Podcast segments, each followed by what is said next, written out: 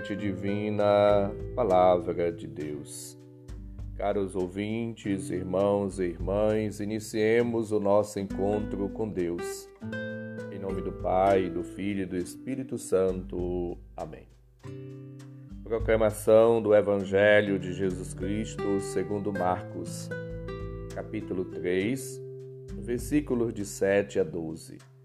Glória a vós, Senhor.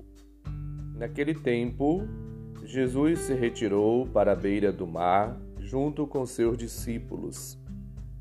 Muita gente da Galiléia o seguia, e também muita gente da Judéia, de Jerusalém, da Idumeia, do outro lado do Jordão, dos territórios de Tiro e Sidônia, foi até Jesus, porque tinham ouvido falar de tudo o que ele fazia.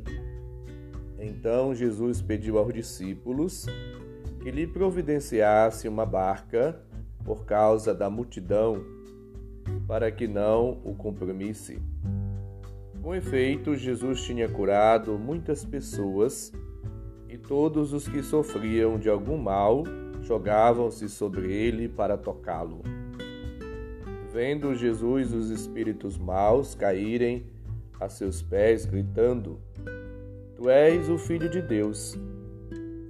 Mas Jesus ordenava severamente para não dizerem quem ele era. Palavra da salvação. Glória a vós, Senhor. Jesus, ele vai andando e realizando a obra que o Pai lhe concedeu realizar. Cura realiza milagres, sinais, prodígios, acolhe as pessoas, restaura-lhes a vida, a dignidade, devolve-lhes a saúde, seja física, seja espiritual, a saúde plena. A ação de Jesus desenvolve-se em todos os momentos, circunstâncias e lugares na sinagoga, na casa das pessoas, na rua, em toda e qualquer realidade, Jesus ali se faz presente. E a sua atividade vai tomando uma proporção grande, imensa. E as pessoas ficam admiradas, o rodeiam com entusiasmo, com fé, chegam ao ponto de colocar a sua vida e a integridade física de Jesus em perigo. Jesus pede aos discípulos que lhe aprontem um barco para ele não ser pisoteado. O entusiasmo das multidões é inicialmente superficial, porque elas não são levadas, conduzidas, impulsionadas pela fé, conforme ouvimos no capítulo 6, versículo 6.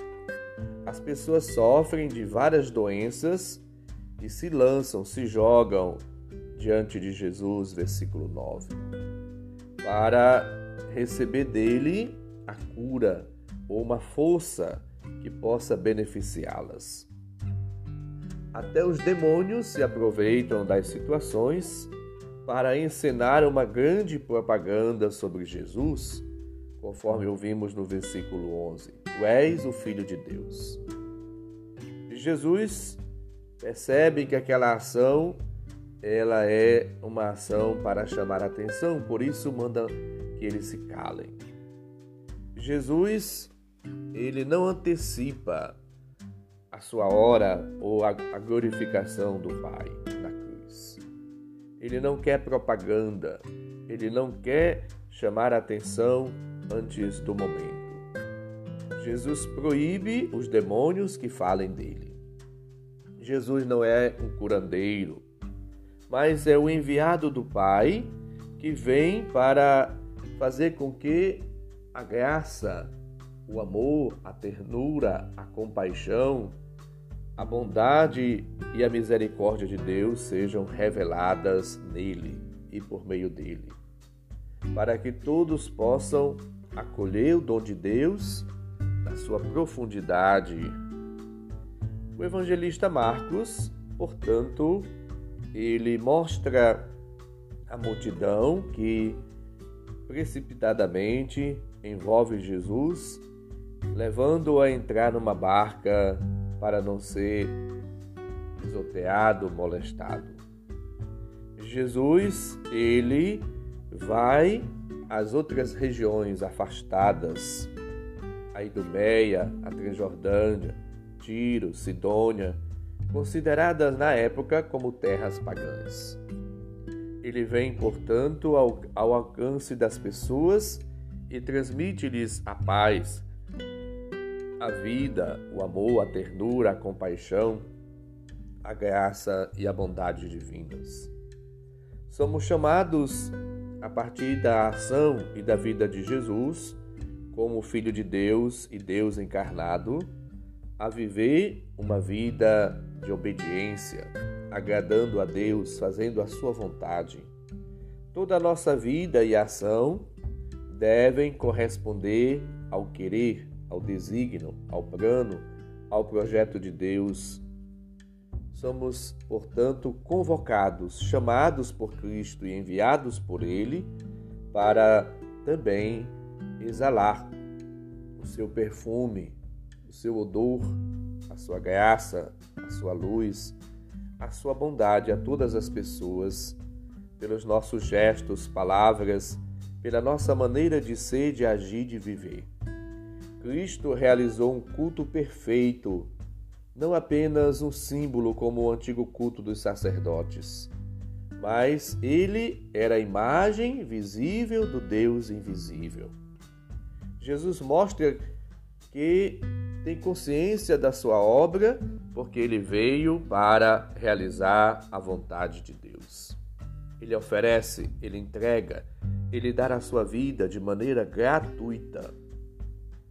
Todos nós somos chamados em Cristo a vivermos uma vida nova, a realizar, a cumprir o querer de Deus. Portanto, a palavra hoje convoca-nos a todos a entender que Deus, ele exala, comunica, ele dá, oferece, ele sopra, ele comunica o Espírito, as graças, os dons, os benefícios divinos para todos aqueles que precisam de vida, de cura, de libertação, de saúde do seu amor. Somos chamados, portanto, a agirmos e a vivermos como instrumentos e canais eficazes da graça de Deus. Que a nossa vida e a nossa missão, visitando a pia batismal, visitando o nosso batismo, o momento em que fomos plenificados, cheios, repletos, agraciados, no momento em que Deus derramou de maneira abundante sobre nós a sua graça, possamos dali aurir todo o entusiasmo, toda a força, todo o dinamismo da nossa missão. E agindo na tríplice dimensão, como profetas, sacerdotes, reis, profetisas, rainhas, sacerdotisas, no cumprimento da nossa vocação, na vivência dos compromissos batismais ou religiosos ou assumidos ao longo da vida, possamos de fato viver uma vida tão unida, tão profunda, tão intensa, tão em comunhão com Deus, que todos os nossos gestos, atitudes, palavras, ações, comportamentos possam de fato manifestar, revelar, comunicar a bondade, a graça, a ternura, o amor de Deus e fazer com que as pessoas possam também buscá-lo. O Senhor esteja convosco, Ele está no meio de nós. Abençoe-nos, Deus bondoso e misericordioso, Pai, Filho e Espírito Santo. Amém. Santo e abençoado dia para todos. Um abraço, felicidades.